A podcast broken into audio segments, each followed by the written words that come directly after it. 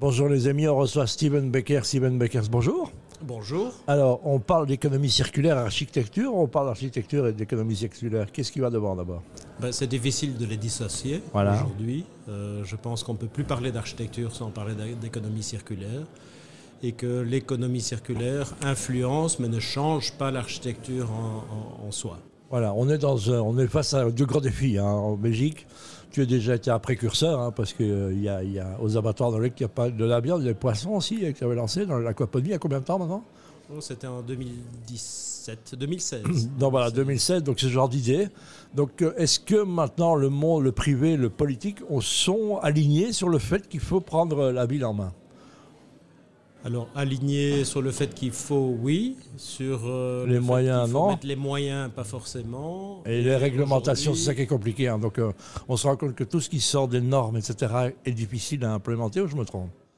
Mais écoute, euh, je suis un optimiste et je pense que ça a été plus vite que je ne croyais au départ. Jolie réponse, c'est poliment, on veut se faire de mal à personne. hein, je dis ça, bon, mais on se rend compte qu'il y a plein de choses qui sont, sinon anéanties, en tout cas ralenties par, euh, par, par des, des, des- des autorisations qui sont trop longues à Bruxelles. Et vous êtes nombreux, les architectes, les entrepreneurs, à, à le- à réclamer un processus plus rapide. hein. Mais il y, a- il y a beaucoup de contradictions entre la réglementation et finalement la volonté politique qui est là, je pense, de, de- de travailler dans l'économie circulaire, l'environnement, la taxonomie européenne, tous ces, tous ces éléments qui sont à la fois une obligation, un mal nécessaire, hein, tout ce qui est certification, etc., euh, sur lequel on travaille aujourd'hui, qui est un peu la carotte aujourd'hui. D'accord. Et euh, la réglementation n'est peut-être pas encore suffisamment euh, claire et que c'est beaucoup de certifications qui se font de manière volontaire aujourd'hui, mais qui avancent quand même énormément.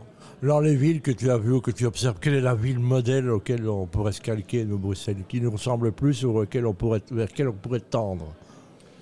Euh, Moi, je suis amoureux des villes nordiques. Je- si- Tout le monde regarde vers le nord hein, en général. Mais On, on regarde vers le nord. D'abord, euh, c'est là que le changement climatique aura peut-être moins d'influence dans Ouais. les médias.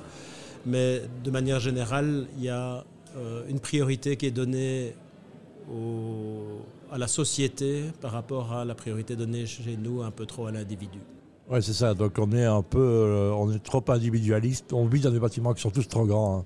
Les bureaux, tout ça est trop grand à Bruxelles. Quand les gens viennent dans un bureau, ils disent mais vivez dans des volumes invraisemblables, quoi. Mais même chose pour les appartements et les maisons. Exactement. Euh, D'ailleurs, bon, euh, je ne vais pas me plaindre, j'ai une grande maison. Mais clairement, aujourd'hui, c'est un, c'est un, un aspect qu'il faut regarder dans la densification de la ville, la densification, la reconstruction de la ville sur la ville. Et c'est là que l'économie circulaire peut avoir un impact important. Très bien. C'est quoi les gros enjeux alors dans les années qui arrivent là maintenant?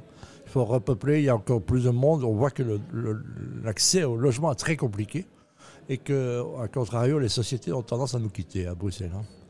Mais clairement, euh, la mobilité est un des enjeux qui fait fuir du monde, la taxation sans doute aussi. Euh, les prix augmentent à Bruxelles et sont encore raisonnables par rapport à beaucoup de villes. Bien sûr.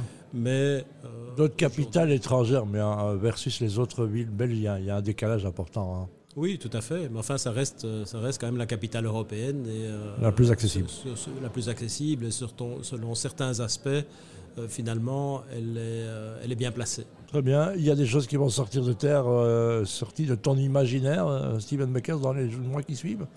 Alors aujourd'hui, je fais plus de conseils que d'architecture. Donc euh, je conseille des projets en France, en région parisienne, avec Grand Paris Aménagement, et euh, plusieurs projets ici en Belgique aussi, avec lesquels on travaille avec BoPro de manière récurrente pour aller, pour pousser plus loin ces notions de- de- d'économie circulaire et d'environnement. Eh bien, merci pour l'économie circulaire, merci pour ton témoignage et merci pour ta présence. Toujours très agréable. Merci, Steven Avec Beckers. grand plaisir, merci.